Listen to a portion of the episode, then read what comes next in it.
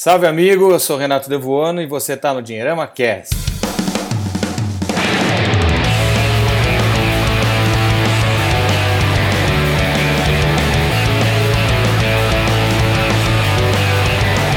O Dinheirama Cast é um oferecimento da Empíricos. E se você não conhece, a Empíricos é um super time de analistas que ajuda você a tomar as melhores decisões para o seu dinheiro e aproveitar as melhores oportunidades do mercado.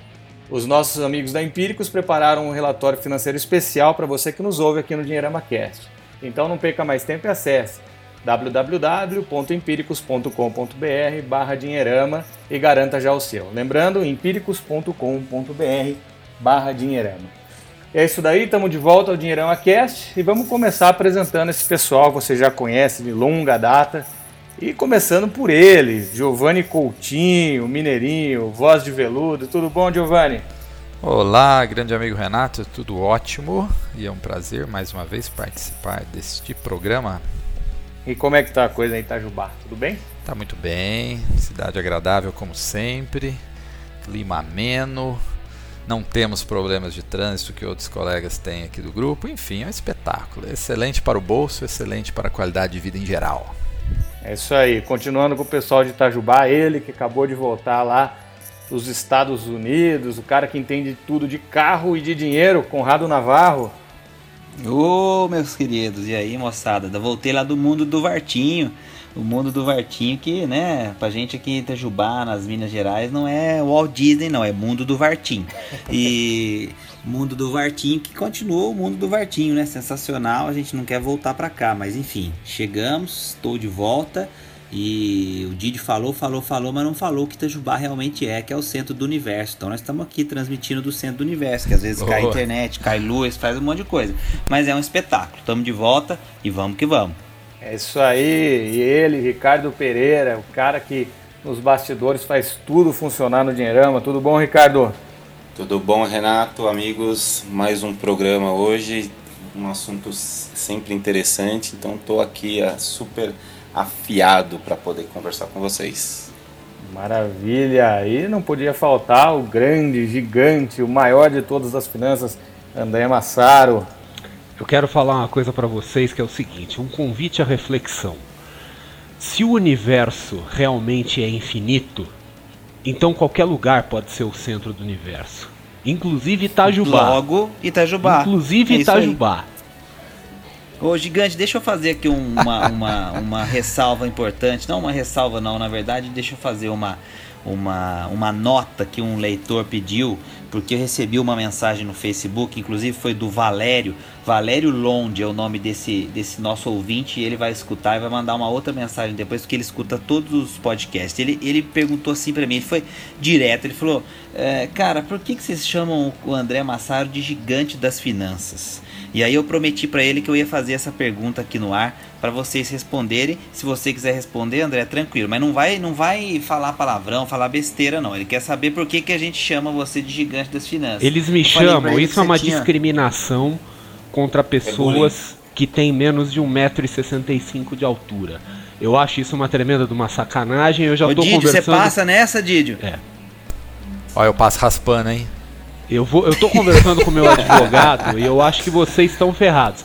Aliás, vocês, alguém aqui já assistiu o filme Cassino Royale? Não o, esse recente do Daniel Craig, mas o, o primeiro com o David Niven e o Woody Allen.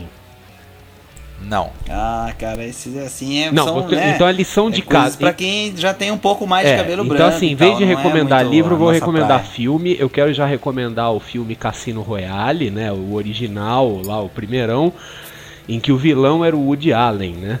E, e o Woody Allen ele, ele tinha um plano para dominação do mundo e um, dos, um, um das ideias do plano dele era matar todos os homens do mundo acima de uma certa altura, assim, 1,65m, se eu não me engano. Eu sei que eu iria sobreviver, vocês não. Apareceu alguém fazendo um alô, alô, não? O que, que é isso? É uma assombração assombração das ondas de rádio aqui. Muito louco. Ô, gigante, mas é gigante das finanças, porque quanto? É 1,96? Não, como é que é o tamanho? 1,94. Mas eu vou chegar nos 1,96 ainda. Eu tô em fase de crescimento, eu tô longe dessa fase do cabelo branco ainda que você falou. Então tá aí, Valério, ó, é 1,94 e é, é, essa é a piadinha com ele, que agora não tem mais graça. Mas enfim, você perguntou, eu prometi que eu ia falar aqui, tá falado. É isso aí, então, pessoal, estamos aqui e temos várias coisas para fazer hoje, hein? Primeira coisa que eu queria pedir para todo mundo que está nos ouvindo, para nos avaliar nas plataformas que a gente está disponível, né? Quanto melhor a avaliação, quanto mais avaliações, as pessoas têm mais facilidade de nos encontrar. Então, as plataformas são o Stitcher, o iTunes, o SoundCloud e outros aplicativos que conseguem acessar o podcast direto dessas plataformas, tá certo? Então, não esqueçam de avaliar a gente e os nossos participantes já se apresentaram, né? Eu falei de todo mundo. E a gente tem perguntinhas aqui dos nossos ouvintes. Já tivemos essa por que, que o gigante é o gigante, né? É, e o primeiro é do Leandro Bueno e para o Massaro de novo, olha só. É, ele pergunta aqui: ouvi o podcast sobre a queda de juros, depois li o seu artigo sobre proteções, pro, proteção imperfeita do, que, do Tesouro IPCA, aquele artigo que você escreveu, André. Uhum. ele disse que gostaria de entender melhor, é, porque tem muita gente falando disso, mas que ele entende que. Se, e a pergunta dele é: são cenários muito extremos para perder dinheiro no IPCA? Ele ficou confuso, ele queria mandar um abraço e dar parabéns para todo mundo. Depende do que a gente entende por extremo, né? Porque nós temos referenciais diferentes para alguém que, que viveu aí aquele, aquele que tem memórias vívidas daquele período de hiperinflação final dos anos 80, começo dos anos 90, uma inflação de 100% ao ano pode parecer baixa, né? Mas assim, se a gente entrar numa inflação hoje, considerando os, os juros atuais, se a gente for para uma inflação assim ao redor de 30%, o rendimento real de um tesouro IPCA já começa a dar negativo. Isso acontece pelo seguinte, porque o, a parcela IPCA do, do, do tesouro IPCA, e isso vale também para qualquer outro título que tenha correção pela inflação. Tá? A parcela correspondente à inflação, ela não é simplesmente uma correção, ela é parte da renda, ela é parte do lucro e, consequentemente, ela é tributada. Né? Então, quando o Tesouro IPCA ele tem uma parcela que é IPCA e uma parcela pré-fixada, a soma dessas duas coisas é tributada de imposto de renda em 15%, 17,5%, depende da alíquota, né? aquela alíquota decrescente. Só que o problema é que a inflação ela pode ficar tão grande que uma mordida de 15%, de 20%, independente de qual seja a alíquota, só nessa parte da inflação já pode ela mesmo ficar maior do que a parte dos juros prefixados. Então, por isso que esse tipo de título, é, se a inflação ficar alta demais, ele pode dar rentabilidade real negativa, o que não necessariamente é uma coisa ruim, porque continua sendo alguma proteção contra a inflação. Se você pegar um título prefixado, por exemplo, num cenário de, de inflação alta, ele derrete, ele vira fumaça. O, um tesouro IPCA ele se protege ao menos parcialmente. Já um tesouro Selic, um título prefixado, ele, ele anda com atraso. Porque assim, presume-se que a taxa de juros sobe porque a inflação sobe. Né? Mas ao contrário do que muita gente fala por aí, é, não há uma obrigatoriedade de que a taxa de juros seja acima da inflação. Inclusive, nas economias desenvolvidas hoje, praticamente todas elas, as taxas básicas estão abaixo da inflação. Né? Então, é, não tem almoço grátis e às vezes é melhor a gente ter uma proteção parcial do que não ter proteção nenhuma.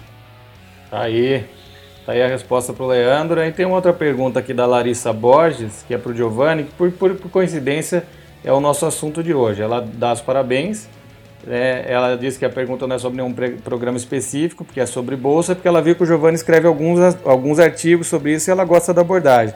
E a pergunta dela, Didio, é justamente se a bolsa é de fato um cassino. Nós vamos falar sobre isso hoje, mas você já dá uma, uma introduçãozinha para o que vem aí. Muito boa pergunta e a resposta simples e objetiva é não. A bolsa não é um cassino. A bolsa é um ambiente onde você tem possibilidade de desenvolver em cima dela muito conhecimento, técnicas. Existem no mínimo algumas dezenas de milhares de combinações, né, de maneiras de você extrair o seu lucro da bolsa, porque são muitos tipos mesmo de combinações de operações que você pode fazer.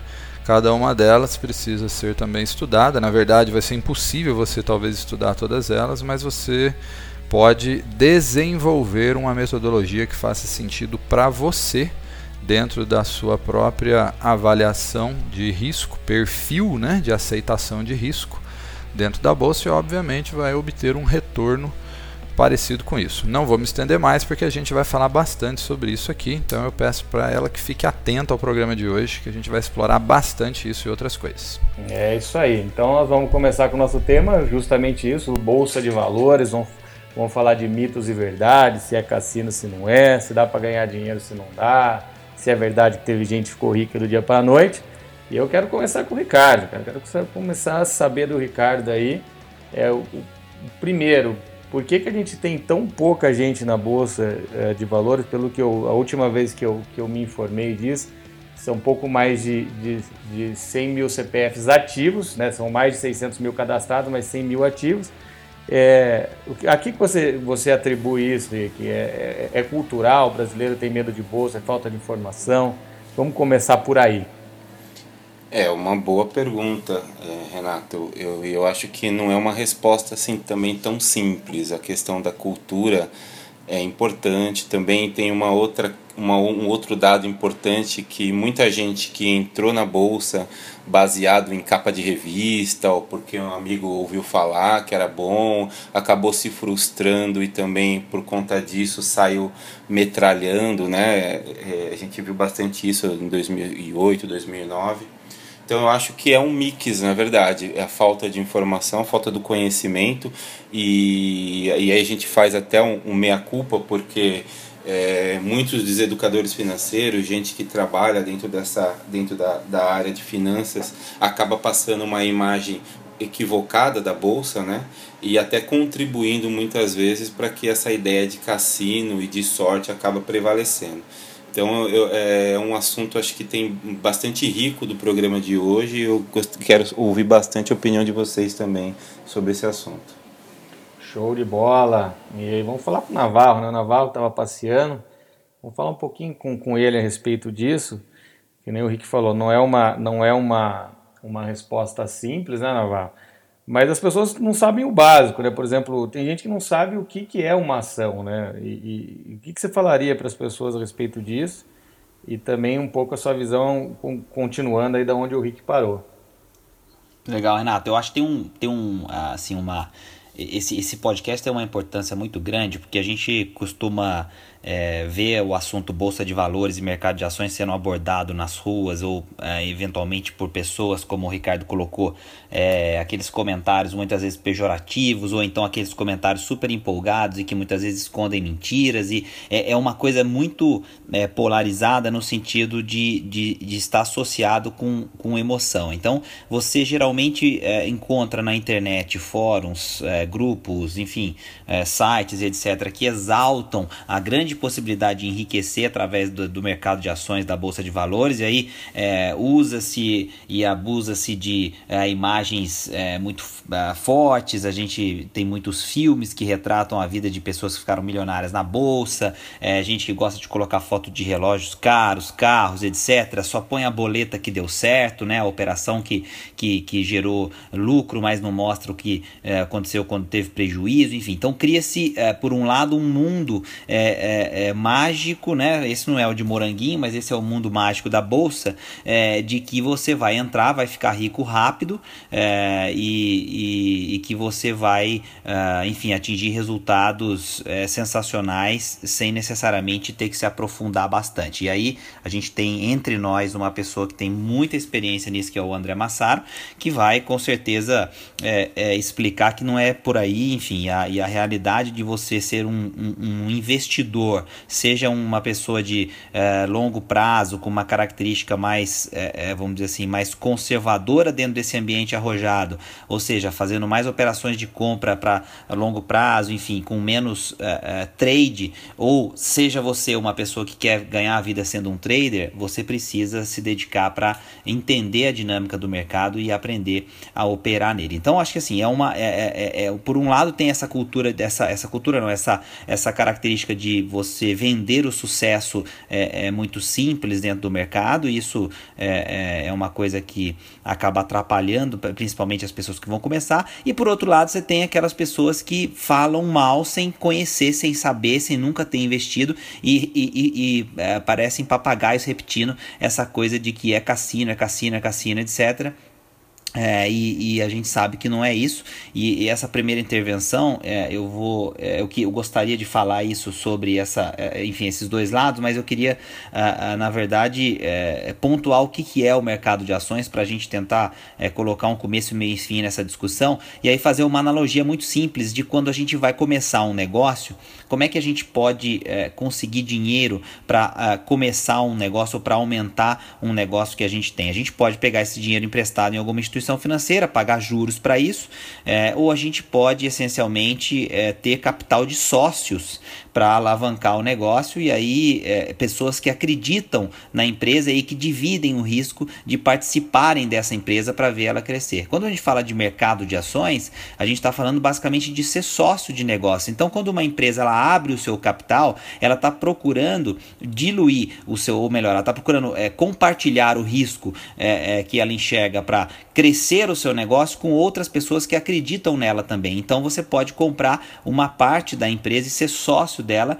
e aí acreditar no potencial dela para ganhar dinheiro com ela. Quer dizer, esse é o dinheiro mais barato, entre aspas, que uma empresa pode conseguir, porque ela, esse, esse, esse é, dinheiro ele não tem é, uma obrigação de retorno, não tem é, uma obrigação de ser devolvido com juros como acontece no empréstimo. É claro que quem investe na empresa quer lucro, quer dividendos, quer, enfim, é, que essa empresa dê retorno, que ele possa ganhar dinheiro, mas isso não é necessariamente uma obrigação contratual como acontece acontece com um empréstimo, com um financiamento. Então, a, o mercado de ações ele é muito importante para uma nação, para um país. E, e, e, ele significa essencialmente que você tem negócios prosperando, negócios em que a população acredita nas empresas que ali estão e que vão, enfim, gerar empregos, movimentar a economia, todo aquele blá blá blá que a gente sempre fala também e que é importante nesse sentido. Então, é, eu acho que é legal essa primeira explicação para mostrar o que é o mercado de ações, para não parecer que é só uma coisa, sei lá, virtual que ficam ali algumas empresas e seus papéis sendo negociados e todos eles na mão de especuladores ou de, de gringos é, engravatados em algum lugar do mundo, passando gente para trás só para ganhar dinheiro de uma forma fácil. Quer dizer, é, é, muito diferente disso e eu acho legal a gente começar falando isso. É, muito bacana a explicação, Navarro. Inclusive, eu, eu pegando um gancho ainda antes de, de passar para o André, você falou né, de acreditar em empresa. E eu já vi muitos, muitos especialistas falando justamente isso, né, para que quando você for comprar ações, né, que você compre de empresas que de fato você acredite. Eu não sei o quanto isso é real aqui no Brasil, mas eu sei que nos Estados Unidos é muito comum as pessoas comprarem ações de empresas tradicionais que, ela, que elas acreditam. Né? Tem até o, o clássico do Warren Buffett, né, que ele toma duas, três Coca-Colas por dia, é um dos maiores acionistas, a, a, o, o, grupo dele, né, a Berkshire, é um dos maiores acionistas da Coca. Você, você acredita nisso, cara, de, de, de acreditar no negócio, de se identificar com o negócio para ser acionista também?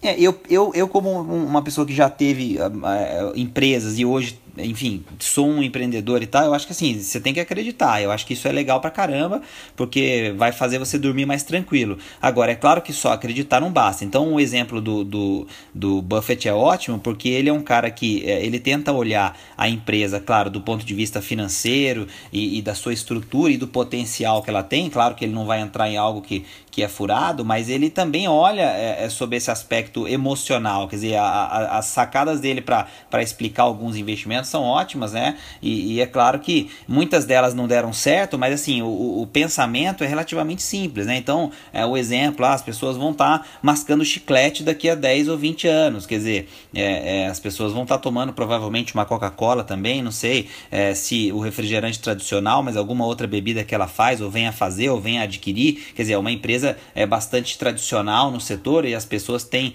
é, essa cultura de tomar o refrigerante, tomar alguma bebida que ela fabrica, então assim, eu acho que a, a, a ideia por trás do investimento ela é, ela é a mesma daquela é, que você vai é, ter quando você vai criar o seu próprio negócio aqui no seu ambiente pequeno, seja na esquina de casa ou é, alugando uma sala e tal. Então acho que esse pensamento é legal para a gente é, explicar a bolsa também, mas é claro que ele não basta. Então aí entram ferramentas técnicas, enfim, outras coisas que a gente gente vai discutir, mas sim, eu acredito que você tem que olhar para o negócio do ponto de vista também é, é, da, do entendimento do negócio é, de uma forma simples para poder pensar por conta própria o que, que você acha dele daqui a 5, 10 anos. Quer dizer, não necessariamente depender de um relatório enorme é, de um grupo para dizer o que, que ele acha sobre aquela companhia, se ela vai ou não vai existir, é, por que, que ela sumiria, por que, que ela não sumiria, etc. Que aí você já entra é, num outro mercado que é o mercado de análises, mercado de rating, mercado de, enfim, de informações sobre os negócios, enfim, relação com investidores, etc. Então, acho que é, acreditar é legal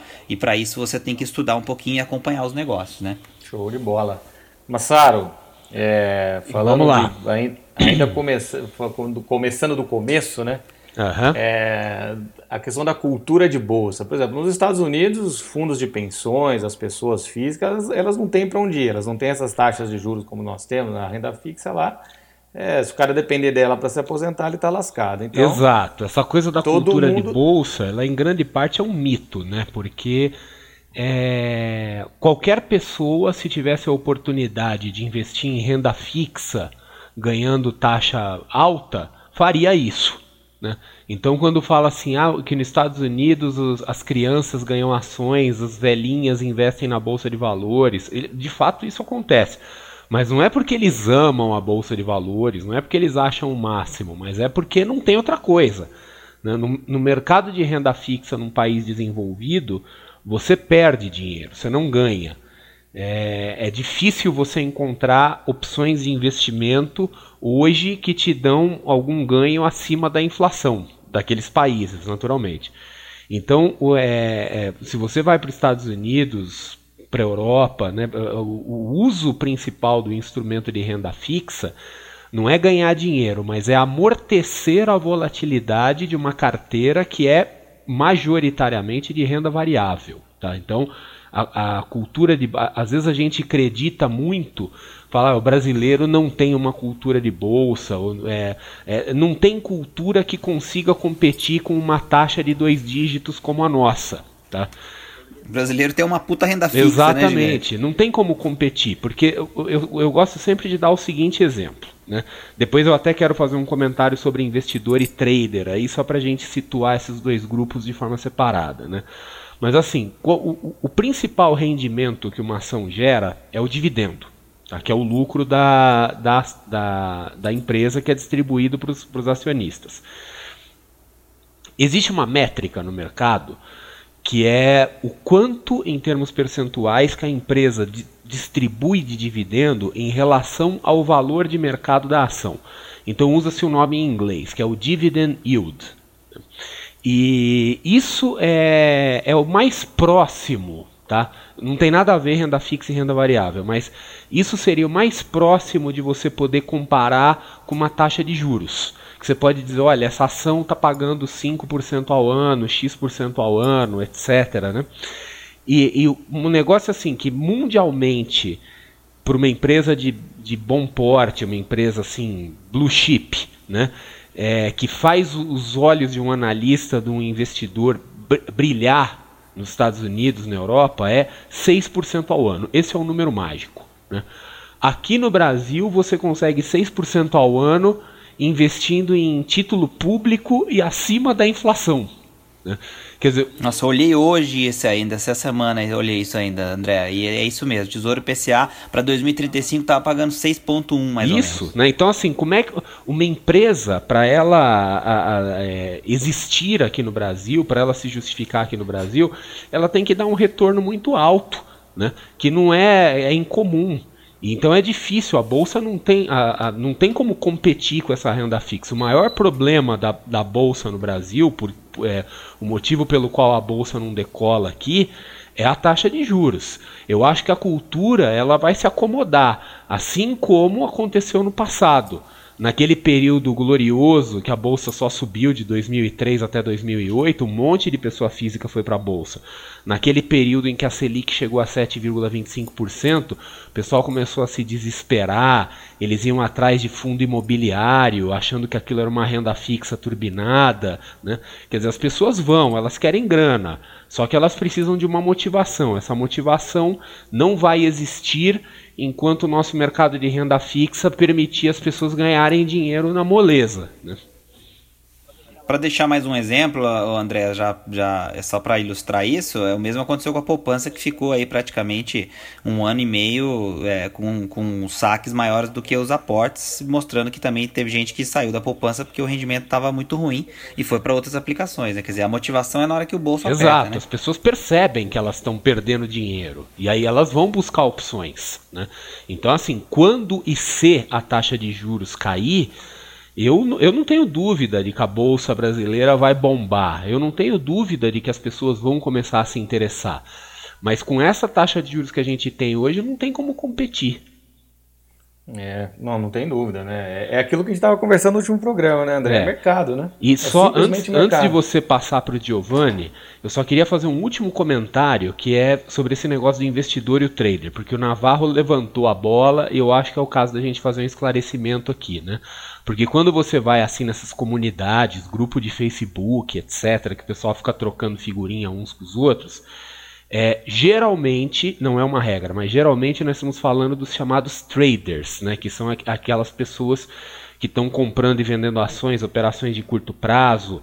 Não, não é o investidor naquele sentido clássico do, do cara que ele está botando ali o patrimônio dele com uma visão de longo prazo. Né? É, é aquele investidor um pouco mais ativo, que ele sequer deve ser chamado de investidor pelo seguinte, porque o trading ele não é é, dentro do contexto de coisas assim do mercado financeiro, de investimento, ele não é considerado um investimento, ele é considerado quase uma atividade empresarial.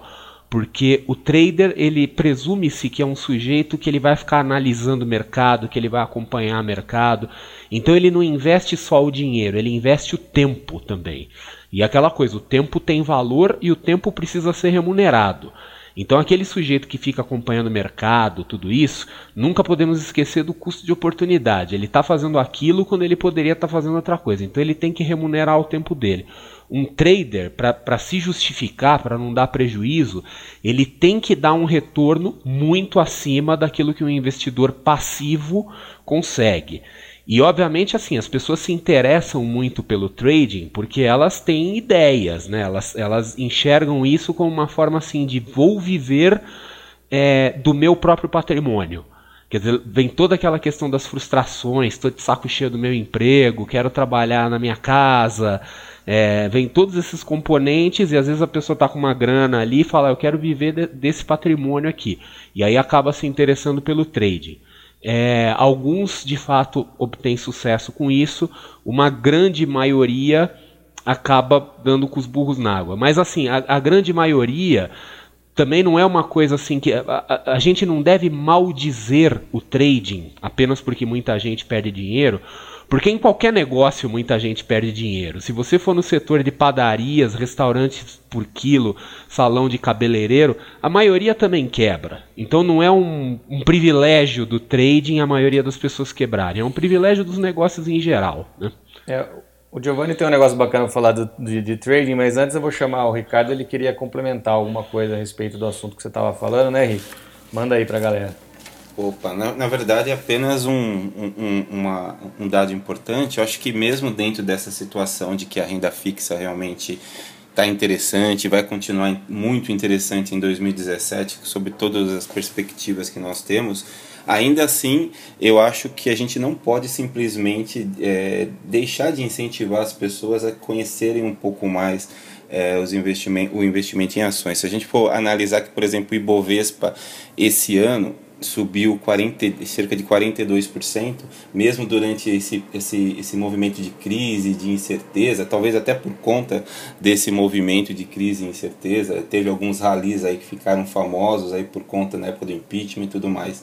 Então, o investidor pensando numa forma é, até de diversificação, é, ele não pode deixar de olhar também a, a, os investimentos em bolsas como em bolsa como um, uma coisa interessante. Então, se a gente for pegar alguma das ações que mais subiram nesse ano, a gente chega, no por exemplo, Magazine Luiza subiu 452%, é, Eletrobras 334%, Gerdau 264%. Então, só para citar algumas, algumas áreas até bem diferentes que tiveram uma valorização super interessante. Então, só para fechar esse assunto e aí passar a bola para o Didio, é, eu, eu incentivando o investidor a ficar sempre atento a, e não desperdiçar as oportunidades em renda fixa, eu acho que vale a pena também a gente bater na tecla de que a bolsa, mesmo nesses períodos de crise, também, para quem sabe tem um mínimo de conhecimento, pode se dar bem.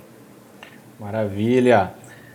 É isso aí. Giovanni, é, a gente estava falando, o André estava falando de trader, né? Dessa coisa de perder dinheiro, de mal dizer o trading, não sei o quê. E outro dia eu e você estava batendo um papo, você falou a respeito disso e das pessoas não saberem a hora de parar, né? A questão do stop e tudo mais.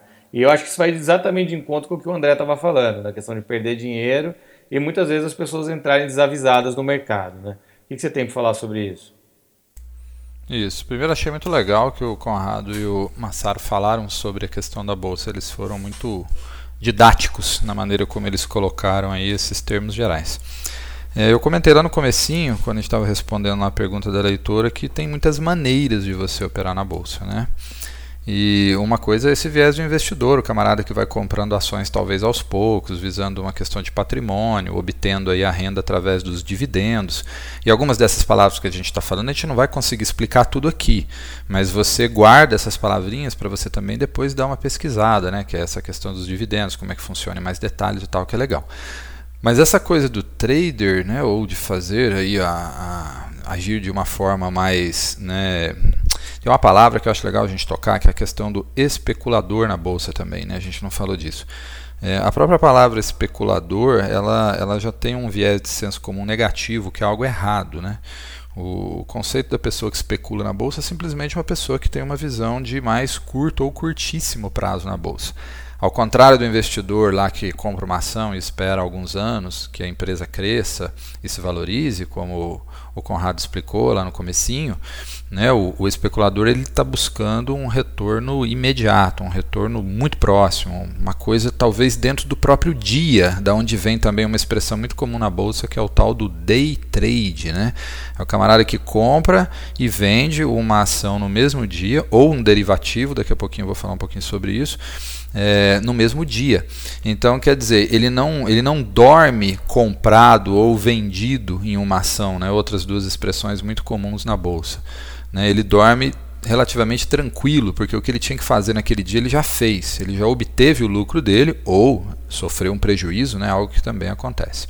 E aí, quando a gente fala dessas operações de curto prazo, né, o day trade ou até mesmo chamado swing trade, Ó, outra expressão interessante para você guardar, que é a pessoa que compra ação num dia, ela até vende no outro, ou dentro de algumas semanas talvez, mas ainda é uma operação considerada de curto prazo. Essas pessoas elas precisam ter atenção a uma coisa. Se você entrou na ação para lucrar no curto prazo e deu errado, apesar de todos os estudos que você fez, e aí é para isso que servem também muitos daqueles estudos de análise técnica ou análise gráfica, que o ouvinte já deve ter ouvido falar ou até visto, estudado um pouco sobre isso, né, que é uma ferramenta muito importante e útil para quem opera no curto prazo.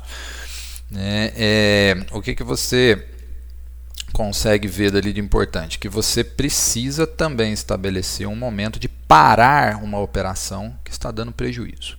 Só que existe uma coisa muito curiosa nesse momento que entra, que é a psicologia do ser humano.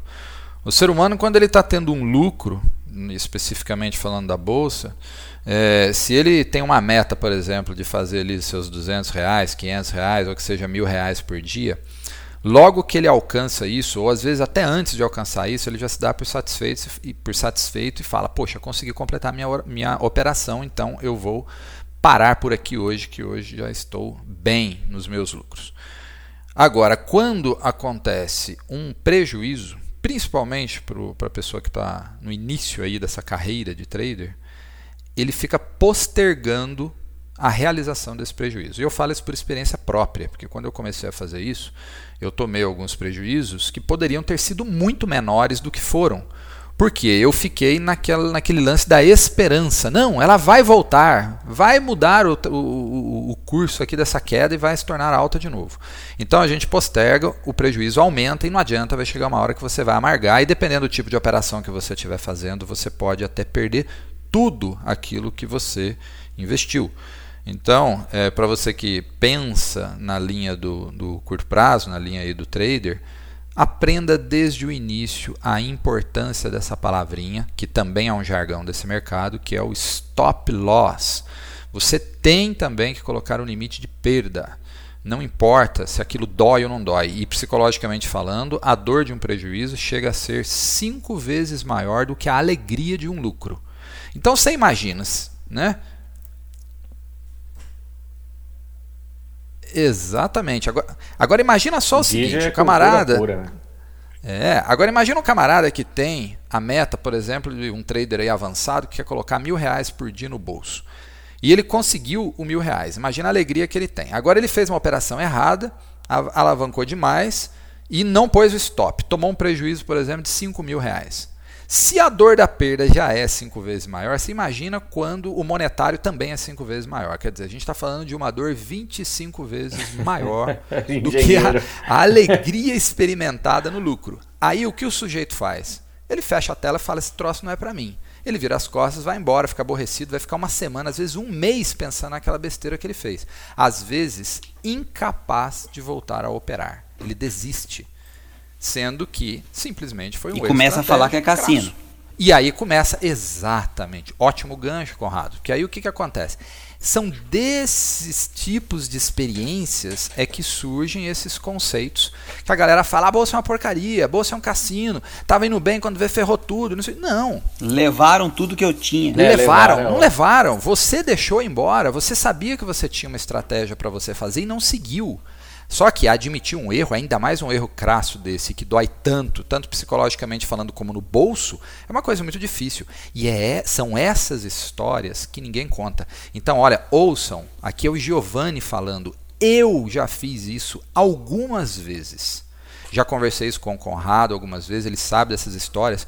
E eu já amarguei prejuízos da ordem de mais de 10 mil reais na Bolsa de Valores, quando eu investi uma quantia pequena. Ou seja, em termos percentuais, esses 10 mil, que para o ouvinte aí talvez possa significar muito ou pouco, para mim era muito. E doeu demais, mas a culpa foi 100% minha por estar fazendo uma coisa que eu não tinha ainda o preparo suficiente para fazer. Como que você faz então? Fecha para balanço, vai estudar mais, vai entender mais, vai simular mais, outra coisa importantíssima para quem quer começar na bolsa, para essas operações de curto prazo, porque isso que eu estou falando não faz muito sentido para quem quer investir no longo prazo, é só para o pessoal do curtinho mesmo. E aí vai fazer o que? Vai simular, não põe dinheiro no começo. Tem tantos simuladores interessantes aí no mercado, alguns oferecidos pelas corretoras, outros independentes. Simula primeiro. Não põe dinheiro vivo. Deixa para colocar o dinheiro a hora que você estiver sentindo mais firmeza. Porque acredite, você vai perder. Mas tem uma máxima na bolsa que diz o seguinte: você precisa perder pouco e ganhar muito. E aí, na média, você vai estar fazendo lucro. Mas lembrando, para passar a palavra de volta para o Renato, é o seguinte: tem muito de psicológico, muito de controle emocional quando a gente está falando de bolsa no curto prazo. E até no longo também, quando a gente vê crises como essa que aconteceu, ações, até as blue chips chegando em valores extremamente baixos, como aconteceu em janeiro aí do ano que compra, passou, 2016, compra, compra, compra, né? compra. Exato. O momento que todo mundo está vendendo, talvez seja o momento de entrar. Mas eu já vou estou entrando numa outra esfera que eu já vou acessar por aqui. Devolvo a palavra para você, Renato, Boa. até para os outros colegas poderem compartilhar aí mais algumas. Agora é aquele minutinho, momento é patrocinador. Pá, pá, pá, pá, é, falando em estudar, né? Vamos lembrar do nosso patrocinador, nosso parceiro Empíricos. Importante dizer que eles acreditaram na gente desde o primeiro programa, então obrigado pessoal do Empíricos, está com a gente, está com o Dinheirama Cast desde o comecinho. E eles têm relatórios muito bacanas sobre renda variável, que é o nosso tema aqui. Então acesse lá www.empíricos.com.br barra dinheirama, baixe o relatório exclusivo e conheça também tudo que eles têm para falar aqui do mercado de renda variável, que é o mercado de ações. O Ricardo também queria deixar um recadinho para os nossos amigos da Empíricos, não é, Henrique? É isso aí, Renatão. Lembrando que o pessoal da Empíricos completou agora em 2016, em dezembro, é, sete anos. né, de trabalho. Acho que vale a pena o registro. Deixar um abraço para o André Kiss, para Bruna Carleto, para o Tomás do Espírito, Espírito Santo, que sempre deram todo o apoio, não só para o Dinheirama Cast, mas para o Dinheirama de uma maneira geral. Então, deixar o nosso agradecimento e os parabéns e que a empresa continue por muito tempo. Maravilha. Renato, eu queria, queria falar um, um negócio para completar o que o Didio claro. é, colocou aí sobre, sobre o, o, enfim, a experiência do investidor ou do trader na bolsa e acho que é uma coisa que, que é, é sempre que eu, que eu e o André a gente tem a oportunidade de conversar um pouco sobre, sobre investimentos, a gente chega nessa, nessa discussão interessante, eu acho que é válida aqui no, no Dinheirama Cash também, que é assim, uh, a gente fala muitas vezes sobre bolsa de valores, sobre análise técnica fundamentalista, comprar os primeiros papéis, enfim, entrar em operações é, de compra e venda, muitas vezes envolvendo derivativos, opções de compra, opções de venda, etc. Tem muito material bacana para aprender sobre isso por aí, inclusive que a gente mesmo escreveu, publicou, etc. Mas a gente não fala tanto, quer dizer, a gente fala, mas a gente muitas vezes não se lembra de falar tanto e, e, e principalmente no momento apropriado de outras opções que é, o investidor tem para também participar do mercado de renda variável, mas não necessariamente dessa forma, quer dizer, não necessariamente é, tendo que abrir todo dia ou algumas vezes durante o ano ou durante o mês o home broker, né, que é o nome do sistema em que você é, compra e vende as ações, e ir lá escolher, digitar o código da ação, é, falar a quantidade que você quer comprar, montar sua estratégia com stop, é, quer dizer, aquilo que, que o Didio acabou de falar, quer dizer, você pode participar do mercado de ações, do mercado de renda variável, ser um investidor nesse mercado também, é, por exemplo, através do ETF, né, que seria um fundo de índice, que você vai comprar basicamente da mesma maneira que você compraria uma ação, mas é, que o comportamento desse ativo na sua mão ele vai, ele é diferente do comportamento é, de, de, um, de um ativo, é, de um papel de uma empresa. O ETF ele vai replicar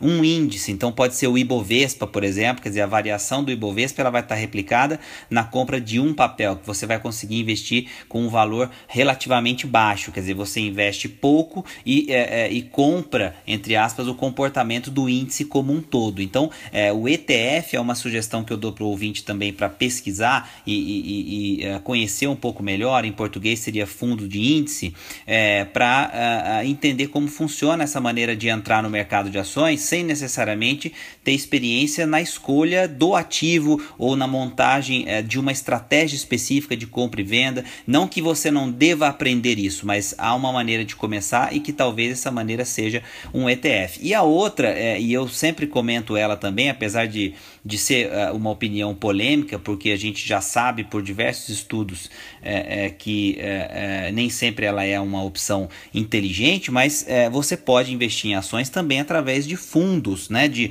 uh, gestores, de empresas que têm os seus profissionais, que eles fazem a análise, escolha, compra e venda das ações e oferecem para você a opção de apostar nessa estratégia. Claro que na maioria das vezes cobrando uma taxa de performance uma taxa de administração é, por isso, mas é, é, esses profissionais vão fazer a gestão, compra e venda de acordo com a estratégia deles e você vai ser um cotista em um determinado fundo é, de ações ou um fundo multimercado que tenha uma, uma parcela de, de, da sua carteira é, em renda variável. Então, como eu falei dos estudos, quer dizer, a gente sabe que é, na maioria das vezes é muito difícil vencer o índice ou vencer a média do mercado, então são poucos os fundos que vão dar um retorno interessante ao longo do tempo e rentabilidade passada não é garantia de rentabilidade futuras, essa máxima também a gente tem que repetir, mas eu acredito que o ETF e o fundo, é, e, o, e, o, fundo de ações, é, quando é, é, também bem escolhidos e, enfim, é, quando a, a, o investidor se preocupa em olhar com carinho isso, aí analisar histórico, analisar a solidez da empresa,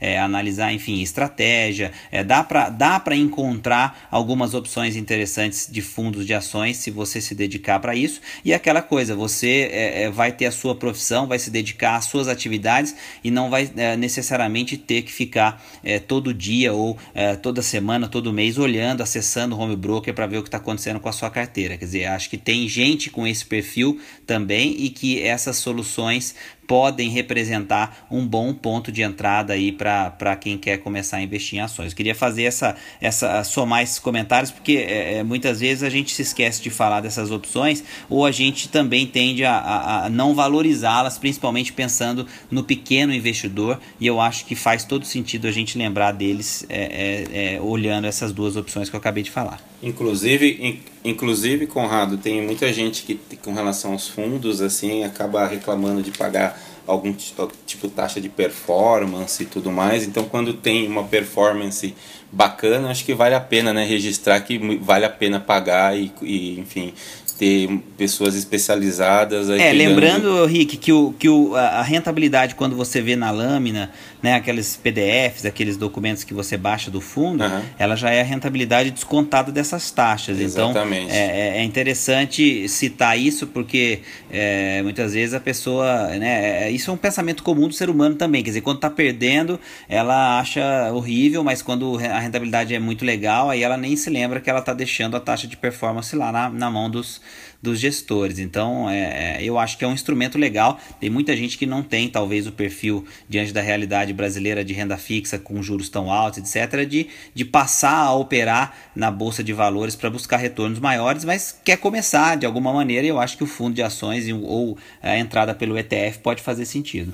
É maravilha. Não, e é importante dizer, né, Conrado, que essa coisa da taxa de performance é um estímulo a mais lá para o gestor buscar o resultado. Né? O cara tem, é, é, que nem a cenourinha, né? O cara tinha que olhar isso de uma maneira diferente. Fala, pô, se o cara tem taxa de performance, ele vai se esforçar ainda mais para buscar o resultado e dessa maneira todo mundo sair ganhando, né? As pessoas deveriam olhar dessa maneira.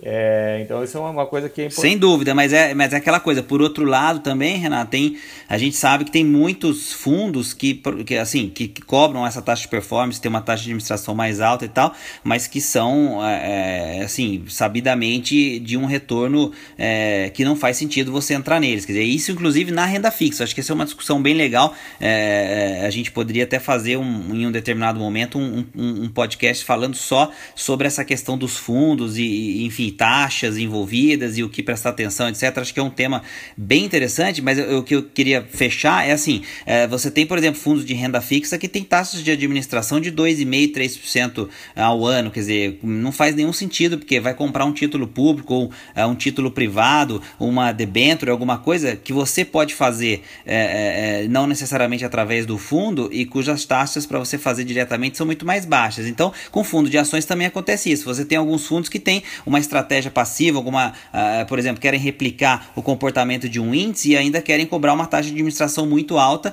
e uma taxa de performance em cima, coisa que você pode, por exemplo, escolher um ETF que vai seguir aquele mesmo índice, a mesma estratégia do fundo e você vai pagar muito menos por isso. Então, é, é, é o que eu quero dizer assim, tem que ter um pouco de conhecimento também na hora de fazer essa seleção e fazer essa análise, mas são instrumentos que podem ser a porta de entrada para o investidor na bolsa. Mas acho que esse ponto que você tocou é perfeito. É, essa é uma discussão super importante é, e que a gente também tem que tomar cuidado, porque tem os fundos aí que são, é, no mínimo, estranhos aí, que não são vantajosos para a pessoa investir, né? É, é importante dizer justamente isso, Conrado, que a pessoa precisa ler, precisa estar atento, porque assim, os fundos sérios que performam bem, tanto os multimercados quanto os fundos de ação, Normalmente eles, eles propõem uma taxa de performance quando eles batem o índice, né? Ou seja, então assim. A, Perfeito. Aí eu acho que, que, é, que era onde que, que, que, a gente queria chegar. Aí, agora, cobrar taxa de performance na renda fixa aí não tem realmente sentido nenhum, ou só por replicar o índice, realmente é um negócio completamente, como você gosta de dizer, insano.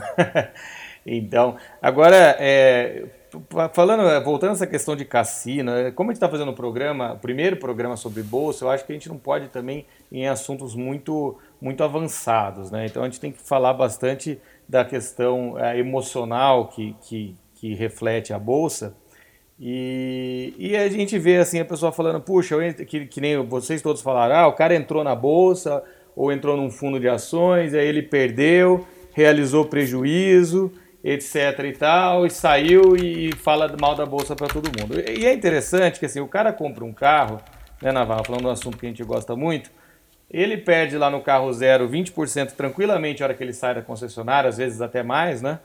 E aquilo ali tá tudo certo. E ele perdeu esse dinheiro para sempre, né? Esse dinheiro nunca mais vai voltar. Não, tem, não adianta o cara falar, ah, eu vendo na tabela, é, não adianta. Esse dinheiro que ele, na hora que ele sai da concessionária, perdeu para sempre. Já era, acabou. Mas, de repente, tem uma desvalorização na Bolsa de Valores, aí o cara acha o fim do mundo, que ele poderia não realizar o prejuízo e ter a chance de recuperar esse dinheiro, que no carro jamais isso aconteceria. E como hoje o, André Massaro está todo filosófico, eu queria que ele falasse um pouco disso. Por que, que o cara aceita perder grana num carro, de verdade para sempre, e aí fica com esse mimimi, com a Bolsa de Valores perdi, nunca mais vou voltar, levaram o meu dinheiro. Ou seja, é essa quebra de paradigma que está faltando, André, fala um pouco sobre isso. Isso é um pouco da, da nossa percepção de risco meio peculiar, né? É, aqui a gente tem. Eu, eu, eu, falei que a questão cultural da bolsa ela não é tão importante quanto as pessoas acham que é, mas isso não significa que ela seja desimportante. Né? Ela, ela é uma coisa que tem uma certa relevância. Então as pessoas têm muito essa associação da bolsa com cassino, com sacanagem, etc. E elas é, enxergam riscos de forma desproporcional. Então elas acham, por exemplo, que abrir uma um quiosque de café expresso tendo cunhado como sócio é o melhor negócio do mundo, mas investir na bolsa é loucura. Elas acham, por exemplo, que você pegar todo o seu dinheiro e comprar um apartamento, por exemplo, para alugar esse apartamento, pra, como investimento, tá?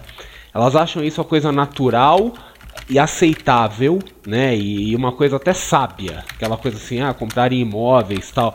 Agora, se a pessoa pegar toda essa grana e comprar tudo em ações, sei lá, da Vale, de qualquer outra empresa, assim, uma única empresa, o cara vai uma camisa de força, né? Quer dizer, como é que o cara pega todo o patrimônio dele e investe numa única ação? O risco é mais ou menos o mesmo, se a gente for ver, né? Então, assim, a gente tem uma avaliação de risco muito peculiar e tem muito aquela coisa do curto prazo e do longo prazo. Tá? Quando você compra ação, não é uma coisa tangível, não é uma coisa palpável, você não vê a ação.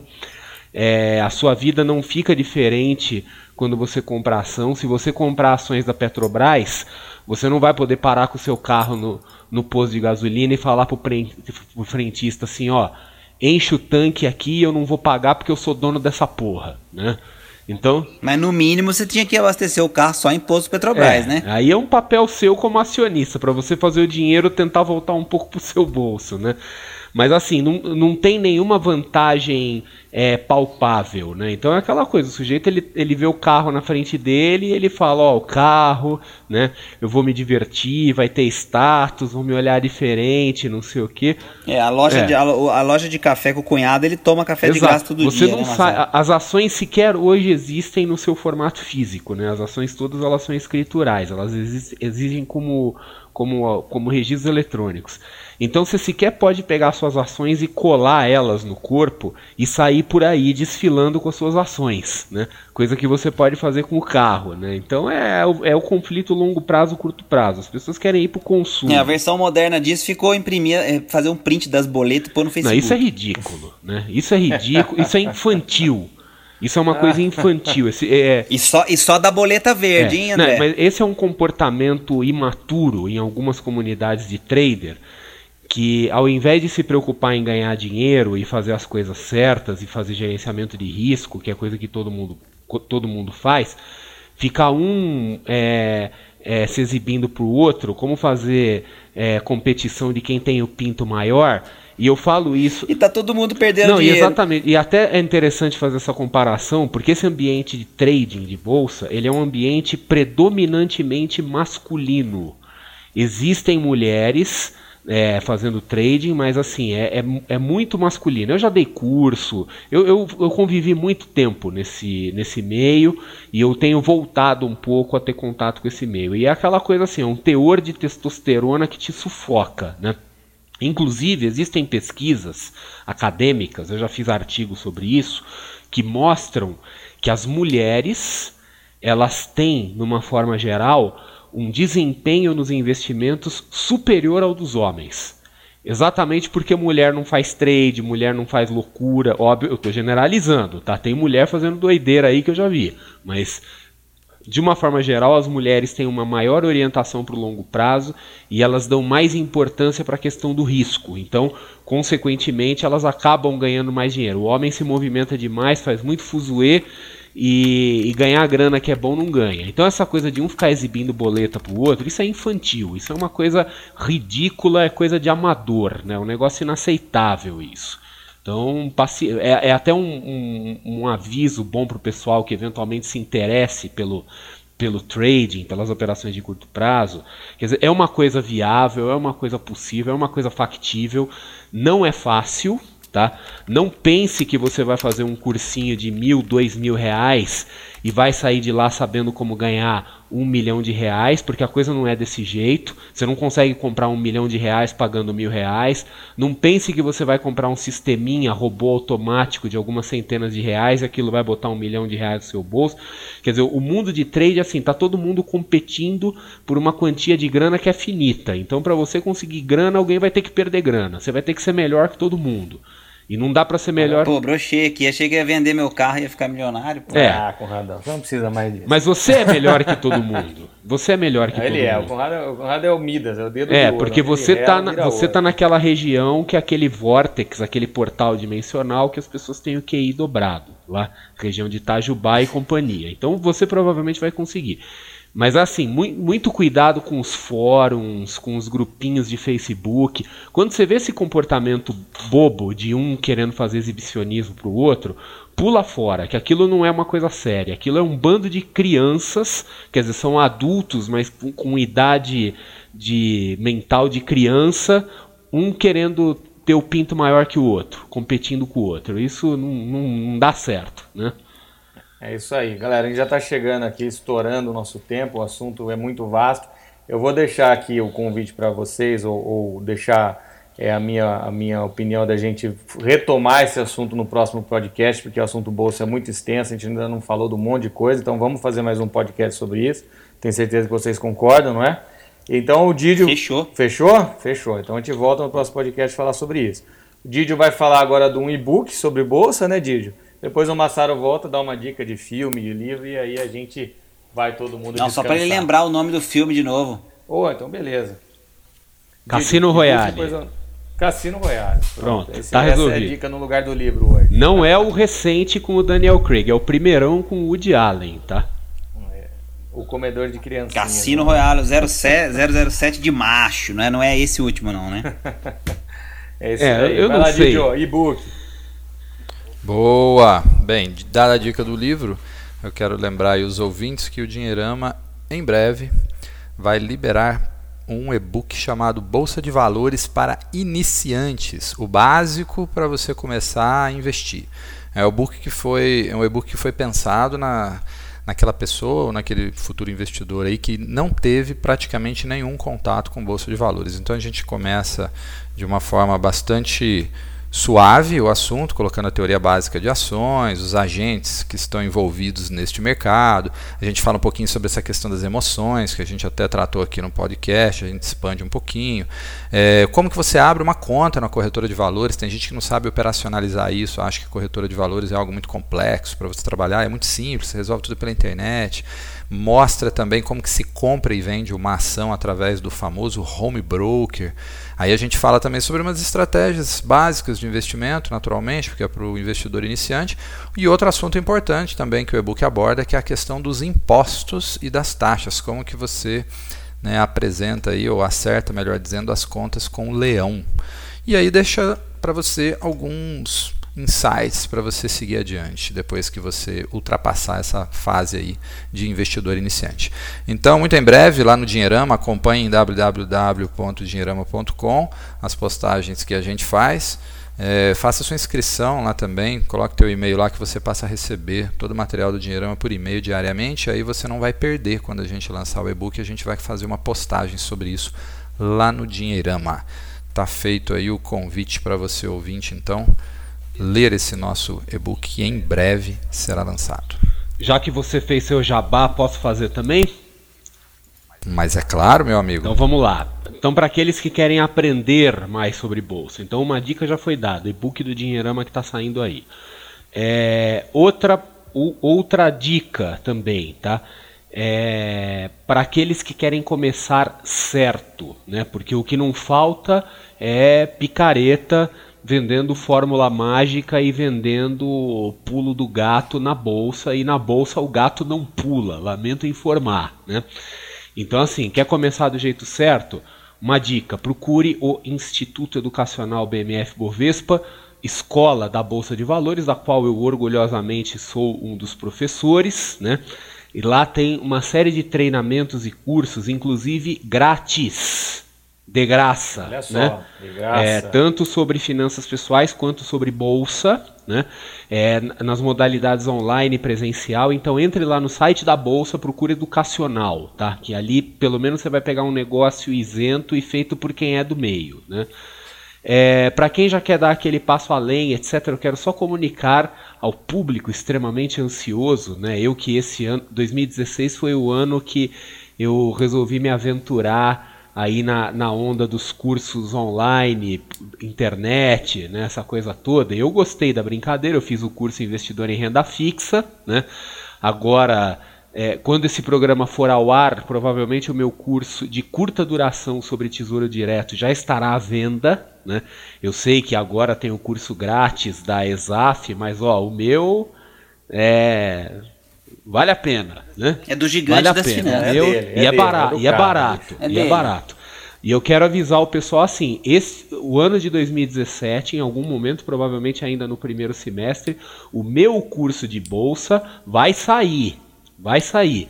ainda não. Pro- Ninguém segura esse Provavelmente rapaz. não vai ser um curso de trading ainda, né? Mas vai ser um curso de bolsa mais voltado para o investidor de longo prazo, etc. Mas vai sair, então fiquem atentos, acompanhem aí, momento jabá, né? É, tá chegando. É isso aí. Pessoal, nosso tempo está acabando. Falamos de curso, óbvio, vamos falar do nosso patrocinador Empíricos. Agradecê-los mais uma vez por acreditar no nosso projeto desde o começo, como acreditar também em todo o Dinheirama, do qual eles também são patrocinadores.